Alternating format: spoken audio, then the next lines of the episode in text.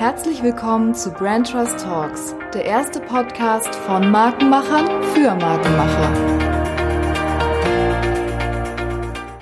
So, liebe Hörerinnen und Hörer, willkommen zurück zu einer neuen Folge Brand Trust Talk Beyond. Und zwar unserem tiefgründigen Format, was so ein bisschen hinter die Kulissen der Unternehmen und auch hinter die Charaktere und Personen schauen soll, die eben diese Unternehmen und Marken machen. Diesmal ist es ein persönliches Erlebnis, was mich zum dies oder zum, zum Podcast-Gast diesmal gebracht hat. Und zwar habe ich im Sommer den erfolgreichsten Podcast Deutschlands gehört, nämlich Gemischtes Hack. Und dort war wiederum der Social Entrepreneur Simon Böhnlein von der E-Commerce-Plattform Goodbye zu Gast. Und nach wenigen Worten damals hatte mich Simon schon in seinen Bann gezogen, weil er nämlich wie meine Kollegin Sarah klang, die seit ein paar Jahren von den sogenannten Impact Brands spricht, die eben Simon auf seiner Social Commerce-Plattform anbietet. Und deswegen ist meine erste Frage auch nach unseren Einstiegsfragen auch, wie man dann eigentlich Social Entrepreneur beziehungsweise so ein Impact Brandler wird. Und Simon berichtet dabei interessanterweise von einem prägenden Erlebnis, das er in seiner Kindheit hatte. Und dann natürlich auch, wie er Geschäftsführer am Ende des Tages von Goodbye wurde, eben dieser Social Commerce Plattform. Ich stelle ihm wie gewohnt meine Fragen, die irgendwo zwischen kritisch, trivial und doch herausfordernd liegen, wie zum Beispiel, warum eigentlich nicht mehr Leute oder Geschäftsleute besser gesagt sowas machen wie er. Und dann berichtet er von einer klassischen Goodbye-Woche und dabei kommen wir auch zum Punkt, dass das Unternehmen durchaus eine spezifische Kultur vorzuweisen hat. Und Simon beantwortet eben die Frage, ob das Zufall oder Management-Technik sei. In dem Zuge verrät Simon dann auch die nach seiner eigenen Aussage durchaus hochgestochene Vision von Goodbye. Gemeinsam erörtern Simon und ich dann einmal die Marketingwelt bei Goodbye, was zum Beispiel KPIs und Persona angeht, eben Jutebeutel oder Porsche fahrende Biokäufer. Wer kauft eigentlich bei Ihnen ein? Danach sprechen wir über die Grenzen von Goodbye, wie er sich selber, wie sie sich selber auch bezeichnen würden und ähm, wie das Wettbewerbsumfeld ausschaut. Und dort erzählt er eben auch, was er von einem Einstieg von Zalando in den Markt halten würde. In diesem Zuge muss Simon dann auch die deutsche Nachhaltigkeitsszene so ein bisschen bewerten, das Zeugnis, das er dort aber ausstellt, ist nicht ganz so super gut. Und zum Ende sprechen wir dann noch über Simons persönliche Pläne, seine Exit-Szenarien und natürlich auch über die weitere Entwicklung der Nachhaltigkeitsbranche, ob eben alles nur ein Hype oder echte Veränderung ist. Und wir sprechen über den Einfluss von Corona. Und da hat Simon durchaus eine ungewöhnliche Ansicht, wie ich finde. Am Ende muss dann Simon natürlich noch die Frage von Dennis Thom von Borussia Dortmund beantworten und setzt auch die Latte für den nächsten Gast wieder mal hoch an. Falls ihr jetzt noch nicht genug Gründe habt, dran zu bleiben, gibt es noch so ein kleines Easter Egg, will ich sagen. Und zwar meine äh, nicht mal zweijährige Tochter hat einen kleinen, aber durchaus putzigen, aber ungeplanten Gastauftritt. Auch wenn er süß war, ich würde sagen, Simon hat dann doch noch einiges mehr zu bieten. Deswegen bleibt dran und viel Spaß bei der Folge mit Simon. So, liebe Hörer, willkommen zurück zu einer neuen Folge Brandhouse Talks Beyond. Intro habt ihr schon gehört, deswegen können wir direkt mit unserem Gast starten. Das ist heute der liebe Simon. Simon, erzähl mal, mit wem haben wir es denn eigentlich zu tun? Was machst du? Wo bist du? Hi, ähm, erstmal danke für die Einladung. Ich bin gerade in Berlin, ähm, in meinem Homeoffice, weil Corona hat wieder angefangen und wir haben wieder alles ins Homeoffice verlegt. Okay. Ähm, mehr oder weniger. Genau, ich bin 30 Jahre alt, ähm, habe vor einem Jahr Goodbye gegründet, ähm, habe ein Spiel rausgebracht und bin relativ lange in der Social Entrepreneur Szene unterwegs. Ähm, und wir haben uns, du hast mich angeschrieben, nachdem du mich bei Gemisches Hack gehört hast. Genau. Ähm, und mal über, und ja auch zeitgleich eine Studie hattet, die eigentlich sehr gut ähm, zu dem passt, was wir immer gemutmaßt haben, was irgendwie ein Trend sein könnte. Ähm, und ich fand das super spannend, dass es auf einmal eine Studie gab, die unser Geschäftsmodell belegt. Genau.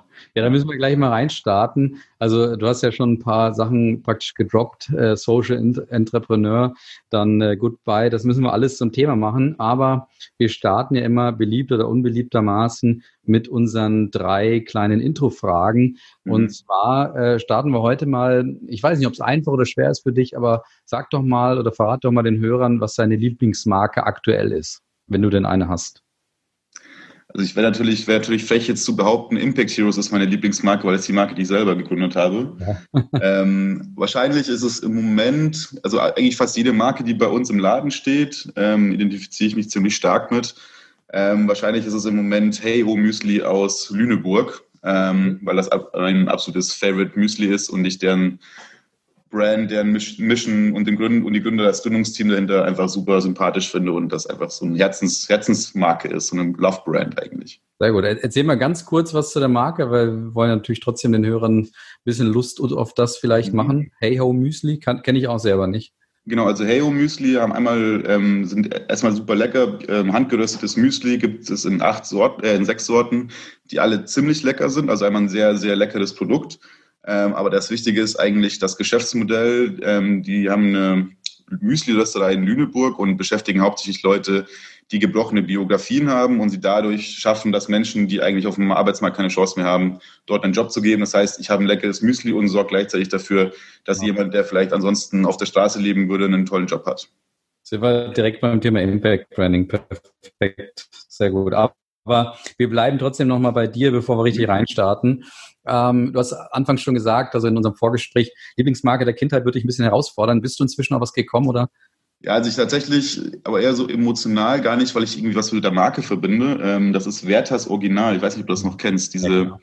sind so Karamellbonbons. Und mein Opa hatte die immer, wenn wir lange Autofahrten hatten. Und ich habe ich immer, hab dann immer, weiß ich nicht, 20, 30 Stück während einer Autofahrt gegessen. Und das ist so so eine positive Erinnerung, die man irgendwie mit dem, mit dem Produkt dann verbindet. So. Aber an sich, die Marke kenne ich, ich weiß gar nicht, ob ich schon eine Werbung von denen gesehen habe oder nicht. Ja, ich, ich glaube, die verbindet jeder irgendwie mit den Großeltern oder zumindest mit etwas älteren Leuten, weil die so auf dem Wohnzimmertisch, glaube ich, immer so eine Schale mit Werthers Original hatten. Äh, ich hatte die mal vor ein paar Monaten oder fast Jahren, das war letztes Jahr, habe ich mal von den Popcorn gegessen. Die haben jetzt Popcorn auch rausgebracht mit Werthers Überzug praktisch. Mhm musst du mal reingucken, wenn du mal irgendwo in einem ähm, Supermarkt bist, ob du da welche findest, musst du mal probieren, ob dich das noch an, ob dich das zurück in deine Kindheit befördert. Das muss ich mal Ausschau halten, ja. Ja, genau. Das klingt eigentlich ganz gut. Äh, und jetzt die dritte und letzte Frage zum Einstieg. Ähm, Simon in einem Wort. Ja, die Frage überlege ich jetzt schon eine Weile. Das ist schwierig. Ähm, ein Wort. Ähm, Was würden deine Geschäftskollegen, deine Mitarbeiter, Partner Freunde sagen, wenn sie Simon in einem Wort beschreiben. Das hilft manchmal. Mhm. Ich glaube, lösungsorientiert würde es, glaube ich, ganz gut treffen. Sehr gut. Ein Beispiel mal, wie du drauf kommst? Ähm, also einmal so im Arbeitsbezug, dass ich, glaube ich, relativ schnell nicht Probleme sehe, sondern eher überlege, wie man irgendwelche Sachen anders machen kann, lösen kann. Ähm, aber auch so eine grundlegende Einstellung zu gewissen Themen. Also ich glaube, wenn viele diese großen globalen Herausforderungen sehen, denken sie, oh Gott, oh Gott, oh Gott. Ähm, und ich denke eigentlich jedes Mal, wenn ich das höre, darüber nach, wie man das lösen könnte.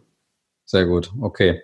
Und damit ähm, gebe ich jetzt mal sozusagen die Bühne frei für das Thema Goodbye. Erzähl mal, weil, ähm, oder ich erzähle vielleicht mal meine persönliche Story, habe ich jetzt wahrscheinlich im Intro auch schon ein bisschen beschrieben, aber ähm, ich habe ja, wie gesagt, gemischtes Hack gehört, ähm, eben deine Folge dort oder dein, dein Gastauftritt dort. Und als ich es gehört habe, habe ich gedacht, wow, okay, das passt ja dupfengenau zu dem, was wir in unserer Studie gerade untersuchen. Und äh, es gibt dort, genau wie du gesagt hast, es gibt da jemanden, der eine Studie draus macht, habe ich gesagt, es gibt jemanden, der unsere Studie sozusagen schon in Live umsetzt. Deswegen erzähl mal, was Goodbye eigentlich macht.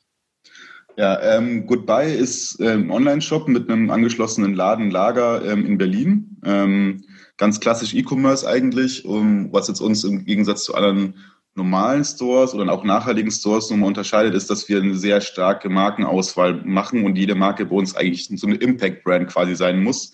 Also jedes Marke braucht ein Geschäftsmodell, das aktiv eine Lösung für eines der 17 Sustainable Development Goals anbietet. Mhm. Das nicht nur als keine, kleines Add-on macht, sondern das wirklich im Kern des Geschäftskonzepts ist. Ähm, das ist quasi so ein Alleinstellungsmerkmal, was unsere Produktauswahl angeht. Auf der anderen Seite haben wir dann auch versucht, ähm, wie wir unser Businessmodell so aufstellen können, dass wir selber einen Impact haben. Ähm, und dadurch haben wir einmal gesagt, okay, der Versand ist natürlich ähm, klimaschädlich und das ist, ähm, kann man vielleicht irgendwie ändern.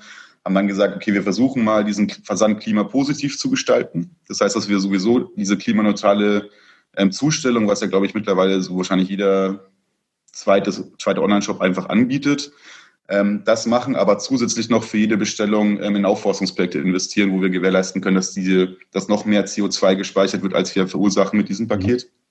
Mhm. und auf der anderen Seite in unserem Laden ähm, auch noch soziale Kiezprojekte mitfinanzieren mit einem festen Teil unserer Erlöse.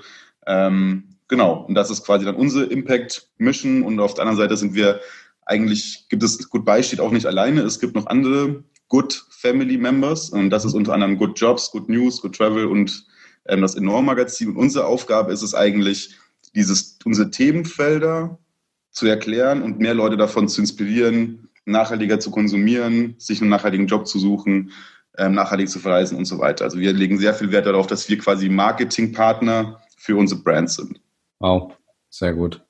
Verstanden. Jetzt ist natürlich äh, eine super interessante Frage, weil es äh, aus dir jetzt stotzt ja ein ganz klarer Nachhaltigkeitsgedanke und eine klare Überzeugung. Und äh, deswegen natürlich meine Frage, wie wird man denn zu jemandem, der Good, äh, Goodbye ähm, gründet, beziehungsweise du hast ja schon das, den anderen Begriff genannt, Social Entrepreneur. Wie wird man denn zu sowas eigentlich? Wie kommt man da drauf? Hm, also meine Biografie ist, ist, ist kann ich jetzt, würde ich jetzt natürlich erzählen, aber ich glaube, es gibt ganz, ganz viele verschiedene Wege, die da dahin führen. Ich, also ich habe schon super unterschiedliche ähm, Biografien gesehen vom Investmentbanker, der dann auf einmal einen Sinn, Sinneswandel hatte und dann alles, alles besser machen wollte, bis hin zu dem komplett ähm, mit 18, mit 15 schon demonstrieren gehen und dann immer politisch aktiv sein und dann was gründen. Also das, da gibt es, glaube ich, nicht den vorgezeichneten Weg bei mir. Ähm, ich bin relativ international aufgewachsen, beziehungsweise habe viel, ähm, war relativ oft mit meine, durch meine Eltern im Ausland ähm, und habe auch dort Sachen gesehen, die ich als Kind nicht verstanden habe. Ich weiß noch, so ein prägendes Erlebnis war, so in der zweiten Klasse hatten wir, waren wir in Indonesien Freunde besuchen mhm. ähm, und dann sah ich so in Jakarta kilometerweit Slums mhm. und habe das einfach nicht verstanden, wie das, wie das sein kann. Ähm, und dieses Gefühl habe ich eigentlich nie losgelassen. Das, das kam immer mal wieder durch verschiedene Sachen. Ähm, und ich habe dann irgendwie überlegt mit 18, 19, nach, ähm, während dem Zivildienst, was will ich eigentlich machen mit meinem Leben? Ähm, und halt fand da habe ich da in der Schule immer stark für Geografie begeistert, weil ich das mich so gepackt hat, so die Welt zu verstehen, auch mal zu verstehen, warum gibt es denn Slums, ähm, was ist eigentlich Klimawandel.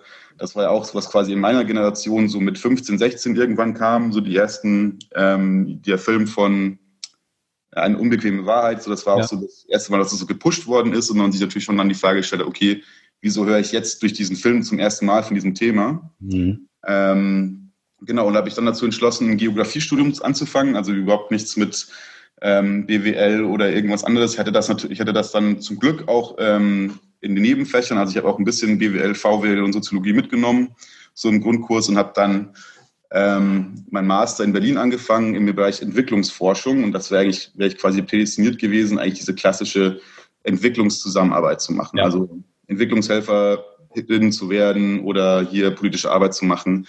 Ähm, das hat mich aber nicht so abgeholt, ähm, beziehungsweise ich fand dort auch ein paar Sachen nicht so ansprechend für mich persönlich und bin dann eigentlich relativ zufällig, ähm, während ich studiert habe hier in Berlin, ähm, auf eine Werkstudentenstelle gestoßen ähm, bei Social Impact. Das ist eine Gründungs Gründungsagentur für soziale Innovation oder für Social Entrepreneurship, war damals noch ziemlich also jetzt schon ein bisschen bekannter, aber damals, ich bin wirklich, wie gesagt, komplett zufällig drauf gestoßen, mhm. ähm, war dann auf einmal da und habe gesehen, wie Leute in meinem Alter, beziehungsweise auch ein bisschen älter, auf einmal richtig geile Sachen gemacht haben. Unter anderem, das war 2013, ähm, wurde da der erste Unverpacktladen in Deutschland gecrowdfundet und die saß neben mir im Büro und hat auf einmal 200.000 Euro eingesammelt, okay. um den ersten Unverpacktladen in Deutschland zu machen. Das war so ich kannte diese ganzen Probleme durch mein Studium und auf einmal sind da Leute in meinem Alter, die einfach auf einmal diese Lösungen machen und das einfach, es funktioniert und dann, das war für mich so, okay, das ist es. Darauf habe ich die ganze Zeit gewartet, habe dann auch meine ganze Masterarbeit, meine ganze Forschung dann komplett auf dieses Thema gelenkt.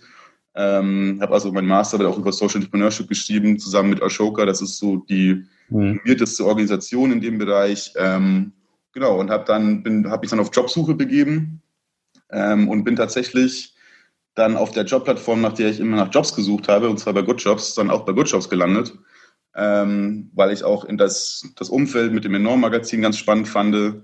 Ähm, habe da als Praktikant angefangen und dann ging das relativ schnell, ähm, dass ich dann dort auch ähm, den Enorm-Shop ausgeweitet habe. Da hatten wir quasi so einen Shop für das Magazin, wo wir Hefte verkauft haben, Abos verkauft haben und wir irgendwann die Idee hatten, was kann man denn da noch was jetzt zu unserem Themenfeld, Jobs mit Sinn, Reisen mit Sinn und so weiter passt.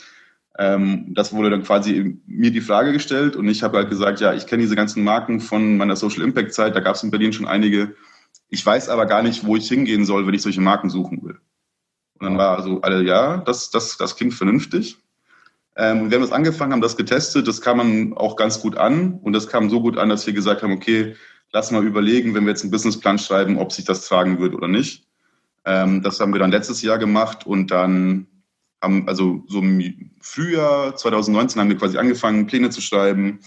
Ähm, und im August haben wir gegründet und dann zwei Monate später hatten wir die Online-Seite fertig und den Laden offen. Ja. Genau. Das war der Weg bis hierher. Super, wow. Sehr, sehr spannend. Also hast du uns jetzt mal komplett auf die Reise mitgenommen.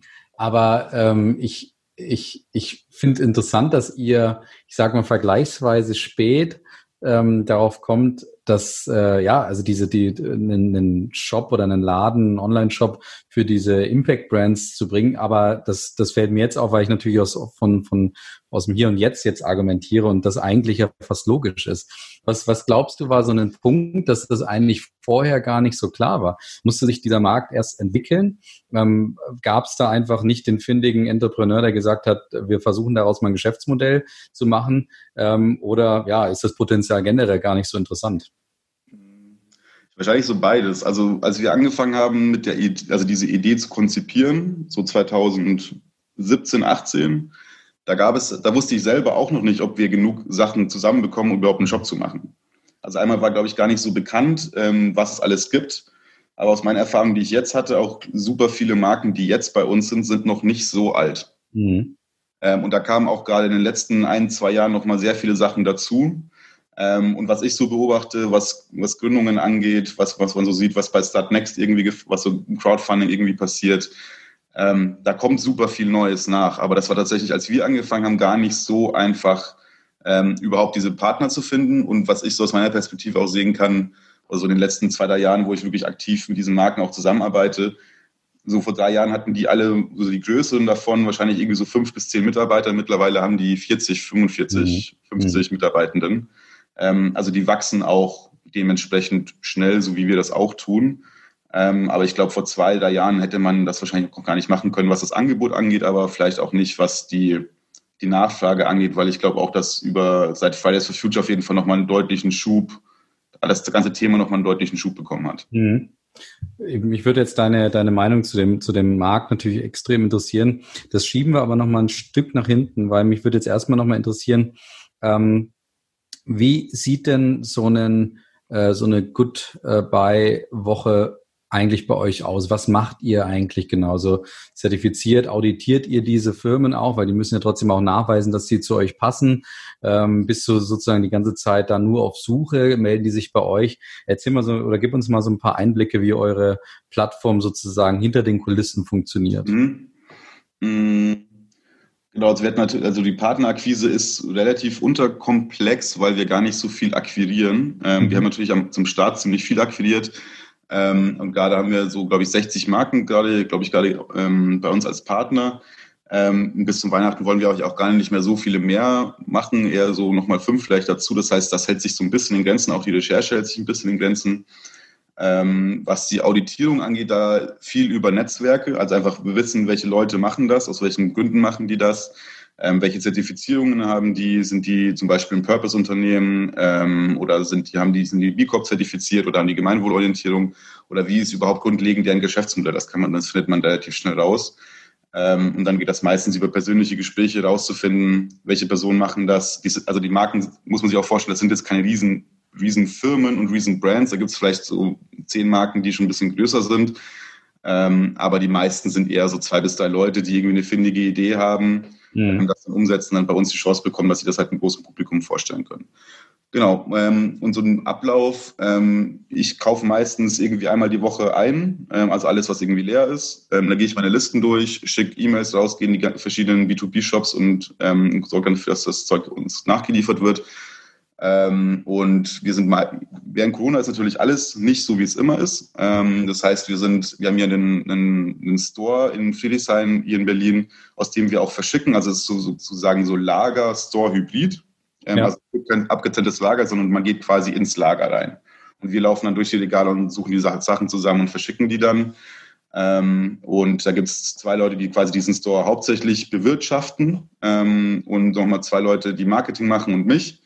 Ähm, und sieht eigentlich so aus, dass alle mit anpacken. Also wenn wir irgendwie viele Bestellungen haben, dann steht das ganze Team da und packt Pakete. Da gab es auch mal den Fall, dass unser Business Angel ein paar Tage und Wochen dann auch mit uns angepackt hat. Ähm, und das ist aber einfach schön zu sehen, da geht es halt nicht um Befindlichkeiten, sondern jeder packt halt mit an. Ähm, und ja, so sieht das dann aus. Jeder macht seine Aufgaben und nebenbei wird halt, packen alle zusammen, ähm, räumen Sachen ein, machen den Laden sauber, helfen mal ein Regal anzuschrauben. Genau, so kann man sich das mhm. vorstellen. Das, was du jetzt ja beschreibst, ist ja eine ganz interessante Kultur, die sich da gebildet hat. Ähm, da ist natürlich die Frage oder liegt die Frage nahe, habt ihr diese Kultur, ähm, ich sag mal, bewusst und, und ähm, sehr gezielt entwickeln können, indem du sagst, also sag ich mal, klar, managementtechnisch, wir haben uns erstmal Werte gegeben, dann haben wir uns irgendwo eine Vision hingeschrieben, dann haben wir an Persona gearbeitet, also dieses ganze Management-Instrumentarium äh, mal so durchgegangen oder, oder ähm, war es eher, ich sag mal, ein Stück weit Zufall oder sogar dadurch getrieben? Ich meine, ihr arbeitet wahrscheinlich alle da mit einer gewissen Überzeugung. Ähm, und äh, das hat sich dann aber automatisch herausgebildet, dass da jeder anpackt oder jeder auch ähm, für, für dieses Wohl sich sozusagen auch einsetzt. Mhm.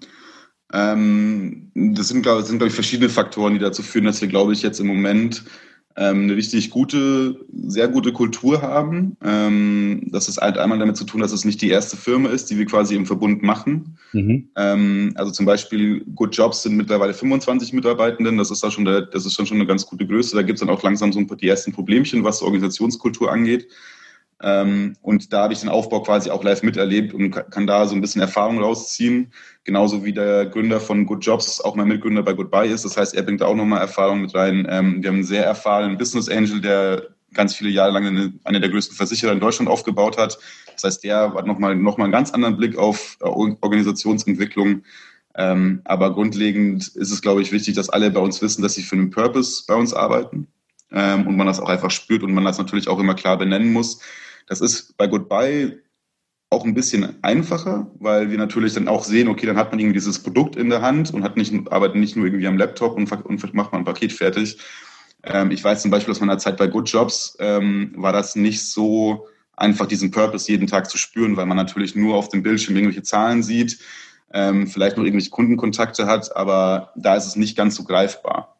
Ähm, das ist natürlich für einen, für einen Laden, glaube ich, sowieso dann einfach ein bisschen einfacher. Aber natürlich auch, muss man sagen, haben wir auch gesagt, wir wollen jetzt nicht Leute anstellen, die nur dafür da sind, Pakete zu packen. Also irgendwelche aus, im besten Fall ganz klischeehaft eine 450 Euro Kraft als Aushilfe. Und dann packt die unsere ganzen Pakete, dann haben wir keinen Bezug mehr dazu. Genau, ich glaube, das ist so wahrscheinlich das mit das Entscheidende, dass quasi der, das, der gesamte Unternehmensprozess für jeden klar und ersichtlich ist und jeder ähm, an jedem Unternehmensschritt auch partizipiert, genauso was Entscheidungsfindung angeht bei strategischen Fragen, dass alle Bescheid wissen. Jeder Mitarbeitende von uns kennt den Businessplan, kennt die Kostenstruktur. Ähm, das heißt, dass da einfach alle wissen, warum sie arbeiten und warum auf einmal dann irgendwelche ähm, Umsätze kommen müssen, weil zum Beispiel irgendwelche Gehaltskosten gestiegen sind. Dass das einfach nachvollziehbar ist und dann auch sinnhaftig ist. Wow, sehr gut. Ähm, trotzdem hast du jetzt eben so, ja, du sprichst ja sehr viel jetzt auch von, von Purpose und deswegen äh, würde mich schon interessieren, ähm, was, was ist äh, so euer Ziel, auf das ihr hinarbeitet? Habt ihr da irgendwas formuliert, wo ihr sagt, dass wenn dieser Zustand sich, sich einstellt, dann haben wir hier eigentlich alles richtig gemacht und trotzdem haben wir vielleicht so gewisse Prinzipien bei uns im Unternehmen etabliert, wo wir sagen, das ist eigentlich das, worauf wir auch äh, hinarbeiten oder was auch vielleicht unsere Kunden, unsere Partner auch von uns erwarten können. Also dass ihr trotzdem, jetzt du hast ja auch gerade gesagt, es gab ja schon diesen, diesen, diese Übersetzung auch von Good Jobs, also von den äh, anderen Unternehmen auch äh, bei euch, dass man da ähm, gewisse Managementstrukturen vielleicht auch eingeführt hat. Aber da würde mich jetzt eben vor allen Dingen dieses Thema Werte interessieren, dass du sagst, ähm, yo, äh, äh, das ist das, worauf wir oder wie, wie wir sagen, wie wir wirken wollen und, und ähm, das ist das, worauf wir hinarbeiten. Also diese zwei Themen, einmal Zielsetzung, Purpose, Vision vielleicht und das andere so diese Werte, die man von uns erwarten kann. Ja, ähm, also unsere Vision, ähm, auch wenn die natürlich hochgestochen ist, ähm, ist, dass wir eigentlich wollen, dass bei jedem Kauf, den ich tätige oder jede Konsumentscheidung, die ich treffe, der Welt mehr zurückgibt, als ich verbrauche. Mhm. So, das ist unsere Vision von einem guten Konsum. Das heißt, ich konsumiere irgendwas und ich durch meinen Kauf werden dann Ressourcen wiederbelebt oder Menschen dadurch gefördert, dass ich quasi positiv konsumiere. Ja. Das ist die Vision, die wir haben. Das ist natürlich ein, ein langer Ritt bis dahin und natürlich sind auch nicht alle Marken perfekt und wir auch nicht. Ähm, wichtig ist, dass man sich einfach mal auf den Weg macht, das zu versuchen. Ähm, bei uns das beste Beispiel, natürlich haben wir einen klimapositiven Versand. Ähm, wir konnten aber auch aufgrund von Ressourcen noch gar nicht messen, was, wie viel CO2 verbrauchen eigentlich unsere Server ähm, und so weiter. Das muss man natürlich dann auch irgendwann alles noch einberechnen, das alles einfließen lassen in sein Tun. Und das ist natürlich auch ziemlich kostenintensiv, gerade für uns als jetzt ganz, ganz frisches Startup ähm, nicht stemmbar in dem Maße, aber wir natürlich den Anspruch haben, das jeden Tag besser zu machen, genauso wie unsere Marken das tun. Ähm, das ist quasi unsere Vision. Ähm, was bei uns immer so ein bisschen im Spannungs- oder wo, man, wo wir quasi so immer den Dreiklang versuchen, ähm, ist zu sagen, okay, das Unternehmen, wofür ist das Unternehmen überhaupt da? So, warum brauchen wir das überhaupt? Und für uns, wir wollen das beste Unternehmen sein, einmal für unsere Kundinnen, also die bei uns einkaufen, also die sollen das bestmögliche Einkaufserlebnis haben. Das heißt, sie bekommen zum Beispiel persönlich geschriebene Karten in ihren mhm. Paketen, ähm, sehr, sehr kulanten Kundenservice, ähm, persönlich erreichbar sein, ähm, auf der anderen Seite gut für die Welt sein, zum Beispiel über diesen klimapositiven ähm, Versand ähm, oder auch in der Auswahl der Marken. Und wir wollen das bestmögliche Unternehmen für unsere Mitarbeitenden sein. Also so eine Arbeitskultur zu haben, die jeder gerne mag, Entwicklungsmöglichkeiten haben, Spaß bei der Arbeit haben und Sinn zu spüren. Ähm, und natürlich sind diese Dinge auch immer im Spannungsverhältnis zueinander. Wenn ich jetzt sage, okay, wir sollen das bestmögliche Unternehmen für unsere Mitarbeiter sein, kann es ja vielleicht dazu führen, dass ich Budgetposten von, der, auch von den Aufforstungsprojekten abziehe, damit Leute mehr Gehalt haben. Das heißt, das muss sich jeder immer vergegen, vergegenwärtigen, dass man, dass es nicht so einfach ist und man immer diesen goldenen Mittelweg finden muss ähm, und das quasi implementiert auch in seinen strategischen Entscheidungen, warum man was macht und was man vielleicht mhm. dann finanziert und was man vielleicht nicht finanziert. Mhm. Das ist ja natürlich dann ein modernes Unternehmen par excellence eigentlich, dass man, dass ihr da partizipieren lasst, äh, dass ihr das so transparent macht, was hat jetzt meinetwegen die Gehaltserhöhung XY eigentlich für eine Folge für unsere Umsatzziele oder andersherum auch.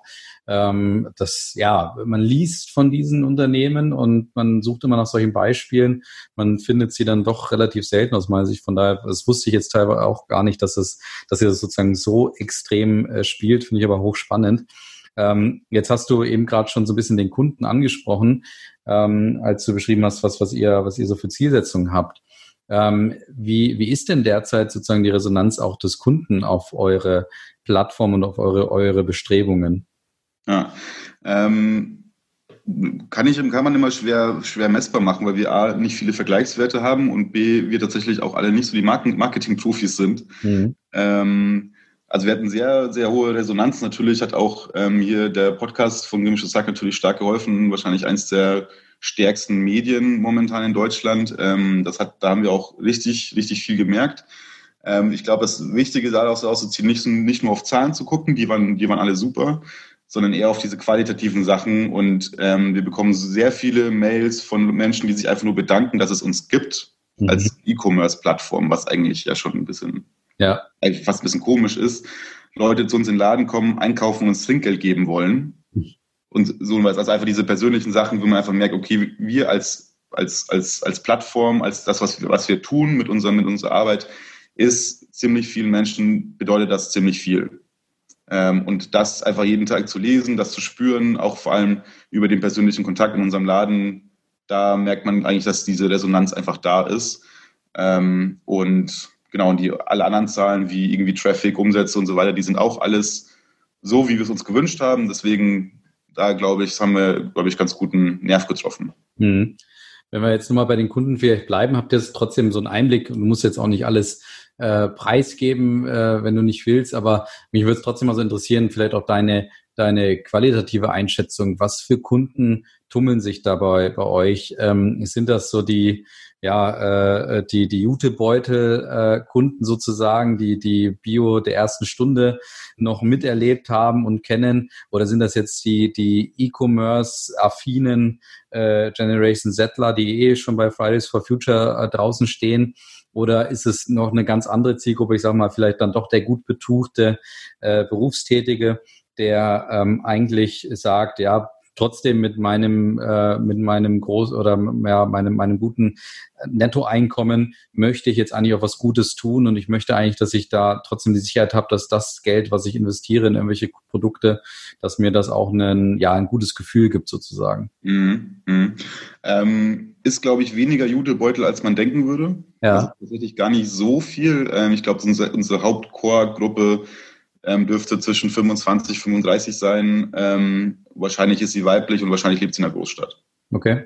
Und hat wahrscheinlich einen relativ hohen Bildungsabschluss. Mhm. Ähm, ansonsten, was ich so dem Store bemerke, ist eigentlich relativ gemischt. Also da kommen, sind, finden das eigentlich alle, die da reinkommen, natürlich äh, ziemlich gut. Ist natürlich aber auch für Design natürlich auch schon vorgefiltert in, in irgendeiner gewissen Form. Ähm, aber auf jeden Fall nachhaltig bewusste oder überhaupt bewusste Konsumentscheidungstreffer drinnen und ähm, eher jünger. Ähm, wir haben aber auch ähm, älteres Publikum. Aber ich glaube, die Hauptzielgruppe ist dann schon eher die Generation, wahrscheinlich um Fridays for Future ein bisschen älter. Ähm, genau. Okay. Ähm, wenn wir, äh, ich würde gerne nochmal so ein bisschen zurückspringen zum Thema Kultur vielleicht auch.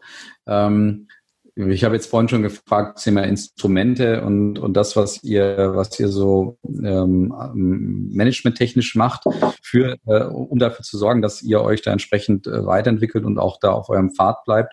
Aber was fernab dessen ähm, tut ihr denn noch dafür, dass ähm, ja, dass, dass, dass Goodbye sich so sein, seine Seele auch erhält oder auch seine Kultur erhält. Also wenn ich jetzt mal über Mitarbeitergewinnung zum Beispiel nachdenke, zieht ihr automatisch von Good Jobs eure Leute, also habt ihr da auch Anzeigen laufen, die dann wiederum auch äh, euch die Mitarbeiter bringen oder ähm, ist, es, äh, ist es so, dass viel über persönliches Netzwerk geht? Ähm, weil ich denke mir trotzdem so, die, die Mitarbeiter Auswahl ist wahrscheinlich trotzdem ein extremer Schlüssel, um da auch diese Kultur zu erhalten. Weil wenn, keine Ahnung, du jetzt irgendwie die, vielleicht welche von, sag ich mal, Zalando anziehst, die ähm, alles schon gesehen haben und die jetzt sagen, cool, ich will auch bei so einem hippen Startup dabei sein, die irgendwie was Gutes tun. Ich selber bin aber die, ich sag mal, größte Umweltsau, äh, die es gibt.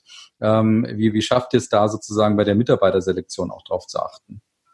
Ja, also super wichtiger Punkt, glaube ich. Ähm, ist natürlich super, also auf der einen Seite super schwer, dass man wirklich da auch einen, ich glaube, es ist immer schwer, weil man wahrscheinlich einen relativ homogen, homogenen Haufen braucht, damit das so ein bisschen geilen Teamfit hat und alle so mit anpacken. Ja. Auf der anderen Seite ist man natürlich dann sehr anfällig, weil man super blind wird auf, gewiss, auf gewissen Themen. Ähm, bei Goodbye sind wir zum Glück im Moment rel relativ divers. Ähm, also ähm, ich glaube 60 Prozent Frauen, 40 Prozent Männer ähm, haben auch ältere Leute dabei ähm, und also jetzt nicht nur irgendwie die jungen drei, Ende, Ende 20er, sondern das sind auch 40 und 50 und 60 dabei. Ähm, das tut uns, glaube ich, super gut, weil man dann auch an das Feedback mal bekommt. Ähm, aber ja, dieser, dieser Cultural Fit, also ich, meine Erfahrung war auch, glaube ich, egal was man aufbaut, so die Mitarbeitenden, die man, die man auswählt, das ist key. Das ist auch super schwer, da das richtige Gefühl zu bekommen. Vor allem, wir sind auch bei uns nicht jetzt alle, aber wir haben jetzt auch noch nicht so die lange Personalerfahrung und man lernt natürlich jedes Jahr dazu und dann denkt man sich, okay, gut, nächstes Jahr mache ich es dann vielleicht nochmal ein bisschen anders. Ähm, und genau, was Recruiting angeht, wir benutzen Good Jobs als Plattform und das ist auch völlig ausreichend, ähm, weil auch Good Jobs in den letzten Jahren sich so positiv entwickelt hat, dass man da eigentlich sonst nichts braucht. Also ich wahrscheinlich auch schon fast schon zu viele Bewerbungen bekomme, wenn ich, wenn wir mal jemanden suchen. Okay. Ähm, wir aber auch relativ langsam wachsen, also was ich kann jetzt für gut beisprechen, relativ langsames Wachstum. Also wir sind mit fünf Leuten gestartet, ähm, jetzt sind wir sieben. Ähm, nach einem Jahr, das ist glaube ich jetzt ganz, ganz solide. Wir hatten am Anfang natürlich ein bisschen aufge, ein ähm, bisschen, bisschen viel investiert, auch in die Personalstruktur, deswegen ist es nicht ganz, alles gleich so ganz stark mitgewachsen. Ähm, aber da mussten wir dann quasi nicht so viel recruiten und die wir recruited haben, da haben wir, glaube ich, zwei, drei ziemlich gute Glücksgriffe gelandet und das funktioniert super gut. Mhm, sehr schön. Wunderbar. Ja, ich würde noch ein bisschen gerne über, über Goodbye sprechen und dann auch so äh, nochmal auch über deine dein Blick auf die Nachhaltig, auf das Nachhaltigkeitsbusiness.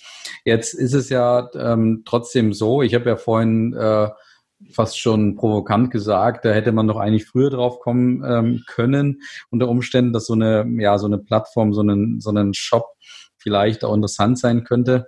Ähm, jetzt liegt natürlich auch da die Frage nahe, wie sieht's denn mit der Wettbewerbsstruktur aus? Also sind da jetzt auch andere auf die Idee gekommen ähm, äh, und, und äh, riechen da das große Geld? Ähm, also wenn sie das große Geld riechen, dann werden sie wahrscheinlich nicht wettbewerbsfähig sein. okay. Ähm, das, also zumindest nicht mit den Marken, nicht mit der Zielgruppe. Das wird, glaube ich, schwierig werden. Also ich kann mir nicht vorstellen, dass, naja, gut, was sollen sie machen? Also wenn jetzt, also die Vorstellung jetzt, dass jetzt irgendwie ein großer Player wie Zalando sagt, wir machen das jetzt auch, mhm. ähm, könnte von der Glaubwürdigkeit, glaube ich, schwierig werden, könnte auch schwierig werden mit der Partnerakquirierung, weil ich auch nicht weiß, ob jeder Marke darauf Bock hätte. Ja. Ähm, Wäre mir aber tatsächlich auch ganz recht, weil die würden wahrscheinlich nicht da sein, wo ich bin. Ähm, und wir auch was, in, also in unserer Social Business Szene, ich will uns vielleicht nochmal stärker Social Business verorten als jetzt nachhaltiges Business.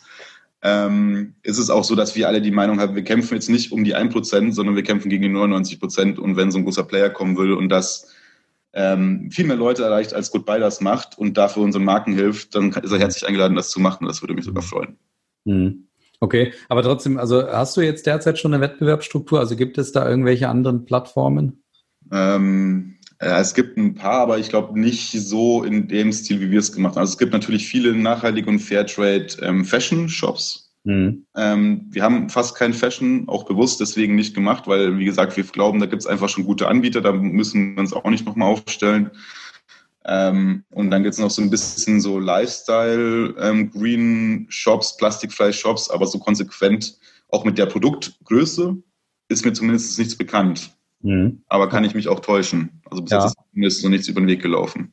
Aber da sprichst du jetzt was, was äh, Spannendes an, was ich, worauf ich jetzt auch noch eingehen wollte. Das Thema Grenzen stelle ich auch gerade gerne bei, bei Startups die Frage, ähm, worauf seid ihr denn bei Goodbye fokussiert in diesem Business? Du hast jetzt gerade schon angesprochen, ihr habt auch gewisse Sachen nicht, beziehungsweise anders gefragt eben, wenn du nicht über den Fokus sprichst, wo hast du denn gesagt, das machen wir nicht, fernab jetzt von Fashion oder vielleicht auch von gewissen Prinzipien? Also es muss ja nicht eine Branche sein, die ihr ausschließt, sondern auch ein Stück weit ähm, die, die Unternehmen, die da dabei sind, wenn die unter dieses Limit fallen, sage ich mal, dann sind die bei uns raus. Mhm. Ähm, also wir hatten schon Fälle, also wir hatten mehrere Fälle, wo wir Sachen ab, also es gibt immer zwei Faktoren, warum man dann nicht aufgenommen wird bei uns. Das ist einmal müssen wir natürlich auch gucken, dass wir unser Produktportfolio sinnvoll aufstellen. Ähm, zum Beispiel, bestes Beispiel ist, glaube ich, so Kaffee- und Schokoladenmarkt. Da gibt es super viele nachhaltige und faire Anbieter. Ähm, und macht jetzt für uns wenig Sinn, 20 verschiedene Schokoladen aufzunehmen, weil wir halt uns ein gewisses Produktportfolio haben, aber jetzt nicht 20 von einer Sorte haben wollen. Und ähm, genau deswegen da einmal so, was die Produktauswahl geht, natürlich muss es auch irgendwie sinnvoll sein. Es muss auch verschickbar sein. Also irgendwie ein Möbel. Warum musst du kurz Pause machen? Ja, weil meine Tochter ist reingekommen. Also ist so echt richtig wie, wie im Fernsehen. Kennt, aus dem Fernsehen kennt man das, ne? Ähm. Ja, ganz gleich. Super. Entschuldigung. Ja, die kann jetzt die Türen aufmachen, das ist super. ich weiß noch nicht, ob wir das rausschneiden oder nicht, aber. du willst. Okay, scheiße. Jetzt aber auch nicht mehr, wo ich stehen geblieben bin. Genau, ja. Produktauswahl, ne? Ja. Ja, ähm, ja, genau. Also es muss halt produktseitig stimmen ähm, für uns als Laden. Ähm, natürlich muss es verschickbar sein. Also irgendwelche super schweren Sachen auch eher nicht. Ähm, Sachen, die sehr einfach zerbrechen, vielleicht auch eher nicht. Große Sachen nicht. Ähm, genau, und auf der anderen Seite muss natürlich der Impact irgendwo passen oder das Geschäftskonzept irgendwie passen. Ähm, und da hatten wir auch schon öfter Fälle, dass wir Sachen abgelehnt haben, weil wir dann in Gesprächen gemerkt haben, ja gut, die haben jetzt irgendwie sich überlegt, sie wollen jetzt irgendwie das und das Produkt irgendwie importieren aus dem und dem Land und das vielleicht ein bisschen nachhaltig machen. Das reicht halt nicht. Mhm. So, also da muss schon klar sein, warum, warum man dieses Produkt irgendwie machen will und entwickeln will. Ähm, genau, also wenn wir da nicht das Gefühl haben, dass das von unserer Mission übereinstimmt, dann ähm, müssen wir das halt dann auch leider ablehnen. Aber auch immer, wir machen auch keine Tür zu. Wir sagen auch immer, wenn ihr euch da weiterentwickelt und wir das transparent nachvollziehen können, dann geht das vielleicht in einem halben Jahr oder in einem Jahr. Mhm, super.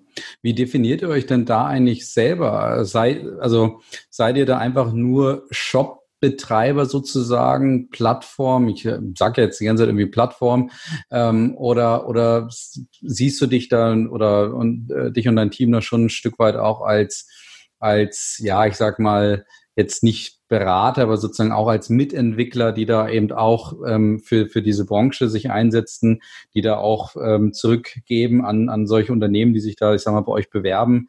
Ähm, also habt ihr euch da mal so drüber Gedanken gemacht, was ihr eigentlich seid im Kern?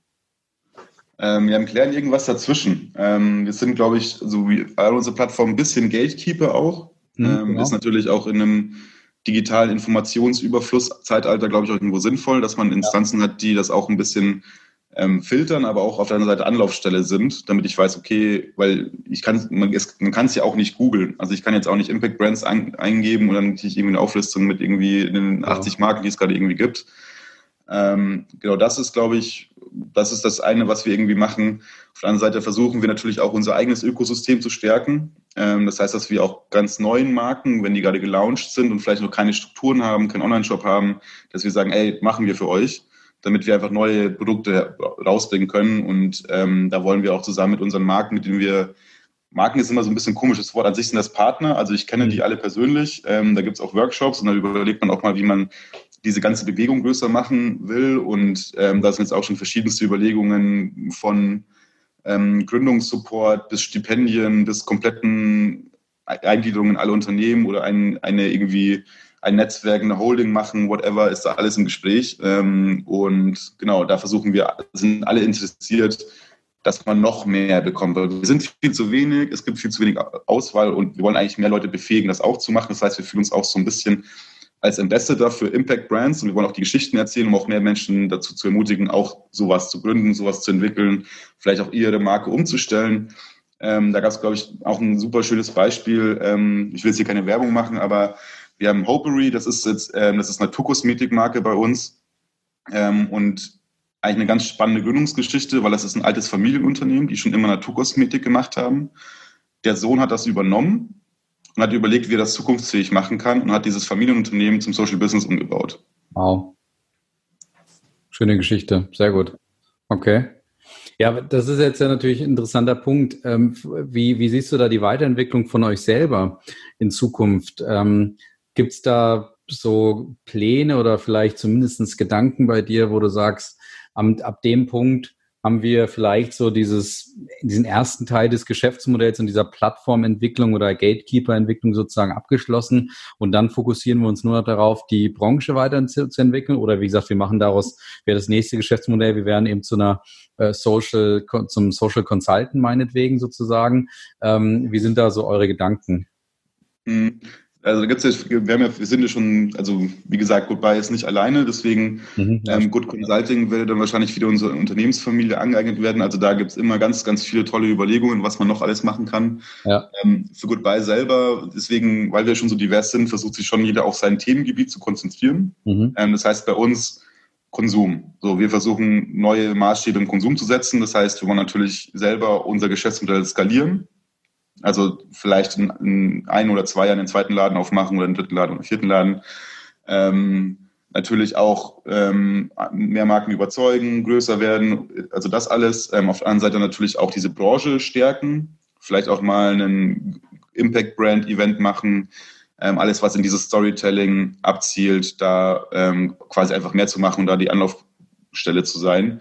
Und alles, was quasi darüber hinausgeht, wie irgendwie ähm, Gründungssupport und so weiter wäre dann eher so ein Thema, was wir nicht nur in Goodbye machen würden, sondern was wir in unserer Good Family Struktur machen würden. Sehr gut. Okay. Ähm, was ich gerne auch eine Frage stelle, eben gerade auch an, an Entrepreneure und Gründer. Ähm, wo ist denn für dich persönlich vielleicht auch eine Grenze dann, wo du sagst, das ist jetzt meine Mission, ähm, die ich jetzt hier verfolge bei Goodbye und ähm, wenn wir da angekommen sind, bin ich auch raus oder wenn das und das passiert, der nächste Investor oder keine Ahnung, gut, also eure Gut-Familie verändert sich auch nochmal oder ähnliches und da bin ich raus, da kann ich es jetzt mit mir selber auch nicht mehr vereinbaren. Gibt es da so Punkte für dich auch? Mhm glaube ich, eher unwahrscheinlich, dass ich aus, dass ich, dass ich rausgehen würde, weil irgendwelche ähm, Entwicklungen eintreten, mit denen ich nicht übereinstimmen würde. Das mhm. ist jetzt eher unwahrscheinlich. Was ich eher für mich persönlich feststellen könnte, ist, dass ich vielleicht, wenn Goodbye fünf, sechs Jahre alt ist und das super läuft und alles eingegroovt ist, dass es mich dann nicht mehr genug reizen würde ähm, und ich dann irgendwas anderes machen will. Mhm. Das ist so das Einzige, was passieren kann, aber ansonsten bin ich da eigentlich relativ optimistisch, dass das langfristig ähm, für alle Seiten sehr, sehr sinnvoll ist. Sehr gut. Ja. Äh, ich habe, glaube ich, das war Episode, also wir sind jetzt hier, glaube ich, Episode äh, 33, wenn ich mich recht erinnere. Und bei Episode 18 habe ich mit Daniel Tocker aus äh, Südtirol gesprochen, auch ein Social Entrepreneur, ähm, ähnlich, sage ich mal, wie du auch, argumentiert sehr ähnlich. Und den habe ich damals die Frage gestellt, ähm, wenn er so eine Skala von eins bis zehn zur Verfügung hätte, um die um, um die, die Branche oder sag ich mal, die, das, ja, sag mal, das Deutsch, vielleicht Deutschland äh, und den deutschen Markt ähm, zu, zu bewerten, wie nachhaltig denn dieser Markt ähm, schon ist, von der Denke, vielleicht auch von den Marken, die dort sich tummeln ähm, und so weiter. Ähm, und du müsstest jetzt, wie gesagt, von eins bis zehn sozusagen Punkte vergeben. Zehn ist, wir sind schon total Impact, Social, alles, was dazugehört und, und null oder eins ist irgendwie, okay, wir stehen ganz am Anfang. Welche, wie viele Punkte würdest du vergeben? Das ist eine richtig schwere Frage, weil ich glaube, man ist auch immer in seiner eigenen Blase gefangen. Wenn ich jetzt mal eine Blase angucken würde, würde ich wahrscheinlich eine 10 sagen, aber das ist auf jeden Fall nicht die Realität. Ja. Ähm, ich glaube, was die, ich glaube, da gibt es auch Unterschiede, was die öffentliche Wahrnehmung angeht. Ähm, ja. Da sehe ich auf jeden Fall, hat sich in Bezug Nachhaltigkeit ziemlich viel getan. Aber was das Bezug Impact und was das Bezug Social Entrepreneurship angeht, ist es immer noch sehr, sehr ausbaufähig. Ähm, das sieht man, bei, ich persönlich entdecke das immer bei Kleinigkeiten, keine Ahnung, ein Social, ganz plakativ, ein Social Business geht zur Höhle der Löwen und wieder versteht keiner, wie man Geschäftsmodelle und was Gutes, Gutes tun miteinander verbinden kann. Und wenn man das macht, muss man alles ehrenamtlich machen. Wer versteht das nicht? Die, die Löwen oder verstehen das die, die äh, äh Gründer nicht dahin gehen? Nee, die Löwen verstehen das nicht. Ähm, das war jetzt schon ein paar Mal der Fall. Ähm, und ich glaube auch, dass einfach viele in der, in der, also wirklich jetzt ganz breiten Masse das auch noch nicht verstehen. Das ist ja, glaube ich, für viele Wirtschaft ist immer Geld verdienen negativ konnotiert. Das ist halt ja auch seine Gründe, seine historischen Gründe, warum diese Zuschreibung jetzt irgendwo da ist. Ähm, aber dass man das auch benutzen kann, um tatsächlich was Gutes zu tun und dass es da auch nicht darum geht, dass man selber maximal reich wird. Also zum Beispiel, ich habe ein, Gründergehalt, das ist ganz knapp über dem Medianeinkommen von Deutschland. Also wenn ich irgendwo anders hingehen würde, würde ich wahrscheinlich deutlich mehr verdienen. Mhm. Ähm, und dass man das nicht miteinander verbinden kann und dann immer dort sagt, ja, okay, dann willst du trotzdem Geld bekommen. Ja, natürlich will ich, ich will ja davon leben können. Mhm. Ähm, aber ich will jetzt wahrscheinlich nicht unendlich reich werden. Ähm, und dass viele Leute das noch nicht verstehen, dass man das machen kann ähm, und dass man auch gesellschaftliche Probleme nicht nur lösen kann, indem man irgendwie was spendet oder irgendwie politisch aktiv wird, sondern dass man es einfach selber machen kann und selber was entwickeln kann, was vielleicht eine innovative Lösung ist und ähm, ja, das, das, das, da glaube ich, ist eine, das ist wahrscheinlich eine 2. Nachhaltigkeit ist wahrscheinlich gerade irgendwie eine 7 oder eine 8. Mhm. Ähm, und was, war die, was, was hat das noch gefragt? Ja, generell so, so einfach dein Eindruck. Ja. geht, geht wunderbar in die, in die richtige Richtung. Ja. Deine ich finde es total interessant. Also letztens ähm, habe ich mir mal wieder ein neues Handy holen müssen, weil mein altes kaputt war. Mhm und ähm, habe mir ein Samsung geholt. Und bei Samsung, die sind ja auch relativ aktiv, was das angeht. Ich bin auch jedes Mal überrascht, wenn ich das sehe. Ähm, und die zum Beispiel auch jetzt ähm, vorinstalliert, dass man Werbung auf sein Handy ablaufen lassen kann und die Einnahmen werden dann an eine gute Sache gespendet. Okay. Also wenn so große Marken so, schon so da irgendwo aktiv sind, wobei natürlich bei Samsung ist es wahrscheinlich eher ein ganz, ganz nett gemeinter Marketing-Gag und vielleicht so ein bisschen Purpose, sich da ein bisschen besser zu positionieren, ist ein guter Anfang. Ähm, und man, also man sieht schon, dass sich da was tut, aber so richtig abschätzen, ah, schwierig. Mhm. Okay. Sehr also gut. gerade wenn man seine Blase mal verlässt, und das ist bei mir relativ selten, das ist meistens irgendwie, also nicht, wenn ich mal aus Berlin rausfahre und irgendwo dahin fahre, wo ich aufgewachsen bin, dann, dann kommt man mal vielleicht ein bisschen aus seiner Blase raus und dann merkt man schon, ja, okay, von Social Entrepreneurship hat keiner einen Plan. Mhm. Ähm, und da müssen wir, glaube ich, alle ein bisschen gucken, dass man sei, also diese privilegierte Wissensstellung nicht falsch interpretiert. Mhm. Sehr gut. Okay, also ich habe jetzt rausgehört, so eine 2 würde ich ne nehmen, die hast du einmal genannt. Äh, der Daniel hatte eine 1,5 gegeben, von daher seid ihr euch da relativ einig. Ja, äh, andererseits natürlich auch äh, echt kritische Sichtweise, aber ich kann das gut nachvollziehen. Und damit würde ich gerne auch den Schwenk... Da, da will ja. ich aber da will ich kurz zwischenhaken, weil es ist gar nicht kritisch. Ähm, weiß ich, hast du mal Factfulness gelesen? Nee, ich habe von dem Buch gehört, ja, ja. aber Weil du musst, also man muss, muss, diese Zahlen ja immer in Relation sehen. Mhm. Also vor zwei Jahren hätte ich gesagt null. Ja. Und bei Nachhaltigkeit hätte ich gesagt fünf. Ja. Und da ist in den letzten drei Jahren schon ziemlich viel passiert. Und wenn das nochmal drei Jahre und nochmal drei Jahre, dann wird das wahrscheinlich ja. in neun Jahren weiß es wahrscheinlich dann jeder. Ist natürlich für mich trotzdem frustrierend, das immer erklären zu müssen, aber das ist halt auch unser Job jetzt. Ähm, das ist auch so ein bisschen den Job, den wir quasi als Good Family irgendwo haben, diese Sachen zu erklären, das irgendwie sexy zu machen, ähm, dass wir da Bock drauf haben. Und Im besten Fall sind es in zehn Jahren, ist es dann eine zehn. So wissen wir nicht. Aber die Entwicklung ist auf jeden Fall positiv. So, ja. das muss man, glaube ich, in dem Bezug irgendwo sehen.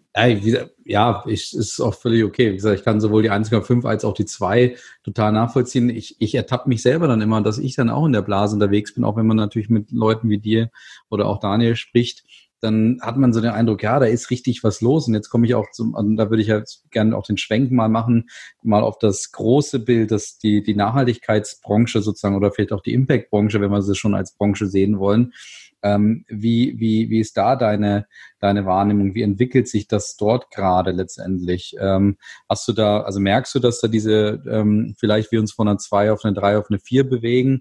Ist das alles, äh, sind, ist da noch zu viel Greenwashing drin? Weil selber, wenn ich jetzt den Weekly aufnehme, also unseren wöchentlichen Podcast, dann habe ich jede Woche mindestens ein Beispiel, wo ich über IKEA, über VW, über Apple und Google und allen möglichen spreche, die alle in die Richtung reinstarten.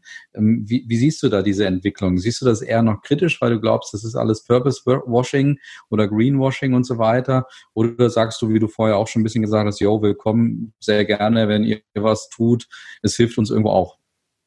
Ähm, also es geht nicht ohne. Also wir können, also wäre utopisch oder vermessen anzunehmen, dass wir irgendwie mit unseren ganz, ganz salopp aus, ganz plakativ ausgedrückt, unsere 100 fancy Startups, wo irgendwie zehn Leute arbeiten in jedem Teil, irgendwie die ganze Welt verändern können. Das ist, glaube ich, auch einfach Quatsch.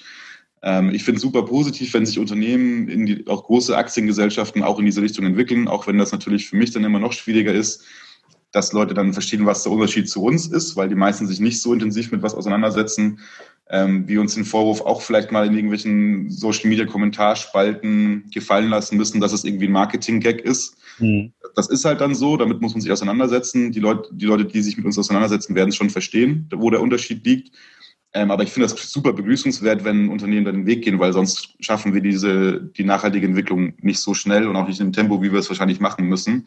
Ähm, und ich finde da auch zum Beispiel Rügenwalder Mühle ein ganz gutes Beispiel, Riesenfleischproduzent und jetzt auf einmal hier Veggie-Hersteller Nummer eins in Deutschland. Ähm, auch natürlich ein erzeugtes Produkt, was vielleicht auch nicht so super healthy ist, aber den Weg gegangen zu sagen, wir setzen es komplett auf Nachhaltigkeit und bauen das komplett um. Mega geil. So, gerne mehr. Super, schöne Aussage.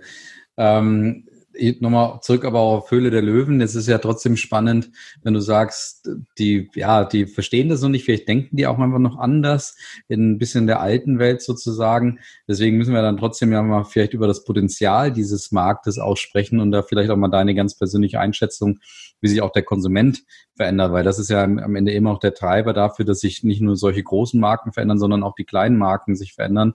Ähm, ist da, gibt es da wirklich diesen Fridays for Future ähm, Konsument sozusagen, ähm, der, der wirklich nach, ähm, nach den Impact Brands, nach den guten Marken sucht?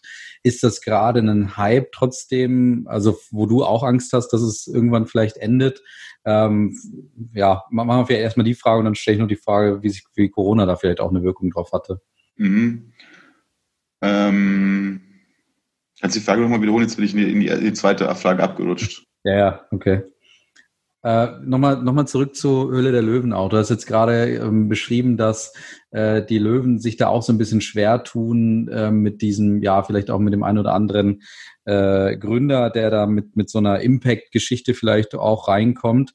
Und das gibt mir vielleicht auch einen Hinweis, dass dieser Markt entweder noch nicht so reif ist oder dieser Markt vielleicht langfristig gar nicht so großes Potenzial hat. Und wie siehst du das ganz realistisch, ähm, auch mal aus deiner Sicht? Äh, ist, ist, es, ist es also fehlendes Potenzial oder fehlende Reife?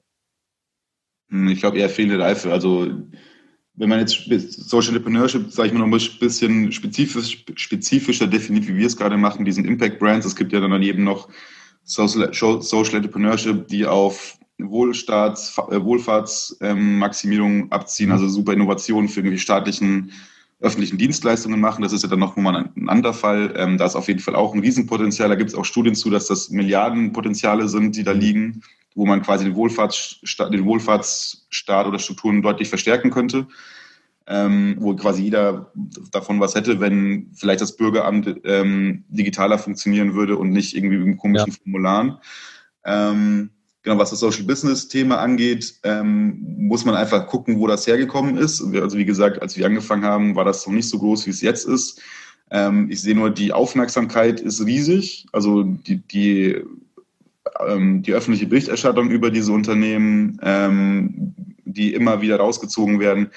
Also das, das, der größte Knall war, glaube ich, auch was eine riesen Diskussion ausgelöst hat, war zum Beispiel auch die Marke Einhorn, wenn du die mhm. kennst, ja. die es geschafft haben, das Olympiastadion über ein Crowdfunding zu mieten letztes mhm. Jahr, was schon ziemlich crazy ist. Auch wenn man, wenn es da auch teilweise berechtfertigte und teilweise ein bisschen ungerechtfertigte Kritik an dem ganzen Konstrukt oder dieser ganzen Idee gab. Aber das zeigt ja schon, dass die einen riesen, riesen Marketing-Hebel haben, auch wenn die jetzt vielleicht nicht die riesen Umsatzzahlen haben, wie das große Konzerne sind.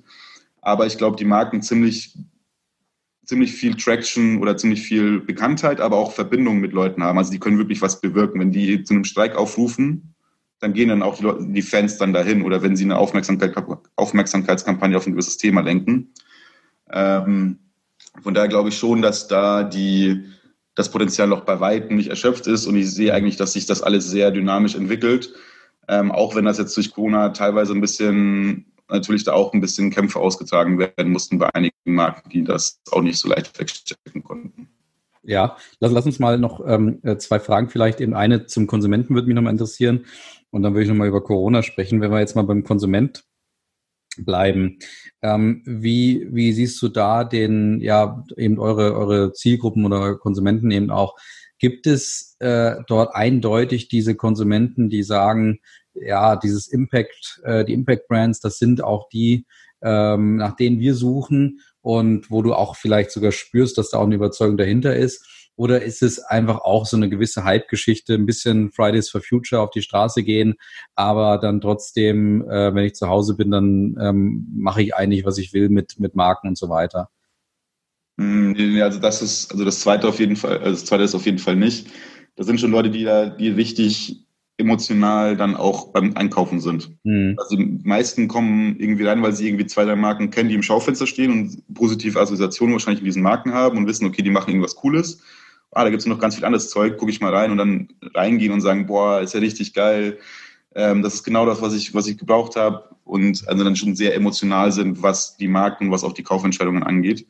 Ähm, und sich da super darüber freuen, wenn sie das dann auch irgendwie gekauft haben und äh, sich bedanken, wenn sie rausgehen. Und ja, sehr gut. Ja, du merkst, am Ende will ich auch nur Bestätigung für unsere eigene Studie haben. ich auch nicht ja, sehr gut gewesen. Nein, ähm, spannend. Äh, jetzt noch eine letzte Frage für zum Thema Corona. Merkst du da, du hast jetzt eben das schon angesprochen, ähm, was, was hat Corona mit den Menschen in diesem Bereich gemacht sozusagen oder vielleicht auch mit den Marken? Ähm, Rückschlag, ähm, da gibt es ja unterschiedlichste Sichtweisen. Einige sagen, dass Corona hat da total geholfen, dieser Nachhaltigkeitsshift ähm, wird da noch mehr forciert oder siehst du das anders? Ja, ich glaube, ich sehe das eher anders. Ähm, also erstmal ist das natürlich für viele Leute eine Riesenkatastrophe gewesen. Ähm, das sorgt natürlich auch dafür, dass man dann wahrscheinlich auch eher seinen Grundbedürfnissen gerecht konsumiert, also Maßlof, Maßlofsche Bedürfnispyramide. Also dann sind erstmal andere Dinge wichtig, wahrscheinlich irgendwie Miete sichern und Job behalten. Und bevor ich jetzt irgendwie mir ähm, was Fancyes, Nachhaltiges irgendwie kaufe. Ähm, daher glaube ich, weiß ich nicht, ob das eine ob das so eine positive Entwicklung angestoßen hat. Ähm, ich habe gerade gerade im Moment vor allem die Befürchtung, dass es wieder wieder ein bisschen negative Sachen, positive Sachen, aber man weiß nicht so genau, was dann das Fazit am Ende dieser Krise sein soll. Mhm. Ähm, ja, und natürlich gab es ein paar Fälle, die davon negativ, profit, äh, negativ beeinflusst waren, wie zum Beispiel Getränkehersteller, die wir auch haben, wo natürlich alle Bars und Restaurants zu hatten. Dagegen haben andere haben super profitiert, wie wenn du, keine Ahnung, Kondome herstellst, dann alle zu Hause sind und Kondome brauchen und dann auf einmal das online bestellen. Dann hast du vielleicht Glück gehabt. Ähm, ich weiß jetzt aber nicht, ob das jetzt exklusiv das darauf zurückzuführen ist, dass man irgendwas Nachhaltiges oder Sinnvolles macht. Ähm, vielleicht ein paar werden sich danach sehnen, so diesen, Sinn zu finden, vielleicht auch in so einer Krise, aber ich glaube nicht, dass es die Massen, also wie breit das für die ganze Masse gilt. Wow, okay, spannendes Statement. Ähm, Gerade von jemandem, der auch aus der Branche kommt. ähm, weil ich glaube, viele Medien ja, ähm, schieben das Thema gerade gerne vor sich her, äh, weil sie eben ähm, gerne diesen, dieses Statement raushauen, ähm, ja, jetzt sind wir alle nachhaltiger wegen Corona. Aber gut, äh, finde ich eine ganz interessante Einschätzung von dir. Also wenn man das belegen kann, weiß ich nicht. Also ich habe halt auch nicht, also das Problem ist, glaube ich, auch gerade im Moment, weiß ich, wie es dir geht, aber ich hatte auch nicht so viele neue soziale Kontakte im letzten, im letzten halben Jahr, weswegen ich halt noch, noch viel mehr in meiner Blase bin und das noch, noch viel schlechter beurteilen kann. Hm. Guter Punkt. Ja, nee, es ist einfach so dieses, äh, jetzt, auch das, diese Purpose-Diskussion wird jetzt ja immer stärker gerade auch und das ziehen viele auf, auf Corona, wobei das natürlich mit der Nachhaltigkeitsbranche dann weniger zu tun hat sozusagen, weil da einfach dann die äh, Unternehmen ja versuchen alles zu, zu machen, um irgendwie trotzdem ähm, ja äh, Kunden abzugreifen, egal welche welche das sind, um vielleicht auch ihre eigene Haut zu retten. Und mhm. da schreibst du natürlich dann schnell irgendeinen Purpose vorne drauf, ohne den vielleicht auch zu leben. Aber gut, wie gesagt, spannende, spannende Einschätzung. Ja, ähm, ich würde mal den, den Deckel drauf machen und du weißt ja, eine gefürchtete Frage kommt ja noch ähm, und die habe ich mir auch ganz fürs, für, fürs Ende äh, aufgespart, weil ich dachte, wenn wir jetzt einmal durch sind, durch die Sektionen eben sozusagen äh, deine eigene Vita, äh, Goodbye mit allem, was dazugehört, dann aber auch die Nachhaltigkeitsbranche, dann reflektieren wir nochmal gemeinsam dein, dein Leben sozusagen. Und deswegen kommt jetzt eine Frage, die es in sich hat von Dennis vom Marketingleiter von Borussia Dortmund, den wir letztes Mal zu Gast hatten. Welchen großen Fehler hast du in deinem Leben gemacht, den du bereust und was siehst du daraus? Ja, du hattest mir die Frage ja schon im, im Vorgespräch gestellt, deswegen konnte ich zum Glück ein bisschen drüber nachdenken. Ja. Ähm, wahrscheinlich würde ich in einer Woche wieder was anderes sagen, aber was mir jetzt auf jeden Fall nochmal aufgefallen ist, dass ich ein bisschen zu spät meinen, meinen Arsch hochbekommen habe, um wirklich anzupacken. Ähm, ich habe relativ lange an meiner Masterarbeit irgendwie rumgedoktert, habe relativ lange irgendwie dann auch einen Job gesucht und nicht gefunden, das Passende dabei ähm, und hätte einfach früher anfangen sollen, ähm, mir Werkstudentenstellen zu suchen auf Sachen, die ich auf, auf die ich wirklich Bock habe und nicht nur um Geld zu verdienen, Sachen zu lernen und einfach früher damit anzufangen, ähm, weil ich auch ziemlich viel, also das war auch alles nicht so geplant, wie es jetzt gekommen ist. Ich hätte vor drei Jahren, wenn jemand gesagt hat, du gründest in drei Jahren irgendwas, und dann noch ein E-Commerce, wobei ich super un ungern einkaufe, jedem Vogel gezeigt. Ähm, manchmal kommt das einfach so und ich bereue es ein bisschen, ähm, dass ich nicht alles, alles schon ein bisschen früher angegriffen habe. Mhm. Aber auf der anderen Seite wäre es wahrscheinlich dann auch nicht so gekommen, wie es jetzt gekommen ist. Und ich bin mit der Situation, wie sie jetzt gekommen ist, äh, mega happy, weswegen es da schwierig ist, so ein, das als Kassenfehler zu bezeichnen. Okay, sehr gut. Ja, und jetzt ja noch äh, vielleicht auch die bange Frage an dich. Hast du denn auch eine Frage für den nächsten Gast? Ähm, ich glaube, dass der nächste Gast äh, aus wahrscheinlich auch aus dem Fußballbusiness kommen wird, wobei dich das nicht stören soll. Du kannst ja gerne äh, auch deine Frage loswerden. Ähm, wie gesagt, für den nächsten Gast, die ihn auch ein bisschen herausfordert. Mhm. Also es geht meistens um Marken, Marken, Marketing und Mark Markenkommunikation, oder? Ja, aber wie gesagt, auch du weißt ja, es geht ja auch um die Leute persönlich, also von ja, daher kannst ja, du auch ja. gerne eine persönliche Frage stellen. Was kann deine Marke für die Welt tun? Sehr schön. Wunderbar, du hast auch direkt eingesprochen, von daher nehme ich die direkt. Ja, äh, Simon, dann, dann, wie gesagt, würde ich jetzt den Deckel drauf machen. Äh, war super interessantes Gespräch, hatte ich auch äh, so erwartet. Ich äh, habe dich ja eben schon mal hören dürfen in einem anderen Podcast, deswegen ähm, war ich, wusste ich ja, was ich sozusagen hier ähm, mit dir bekomme.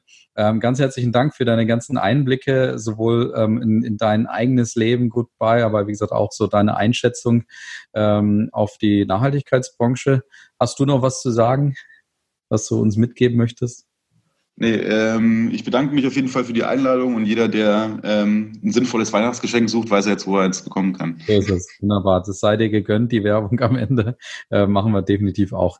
Ganz herzlichen Dank, Simon. Alles Gute und bis bald. Alles klar. Danke dir. Tschüss.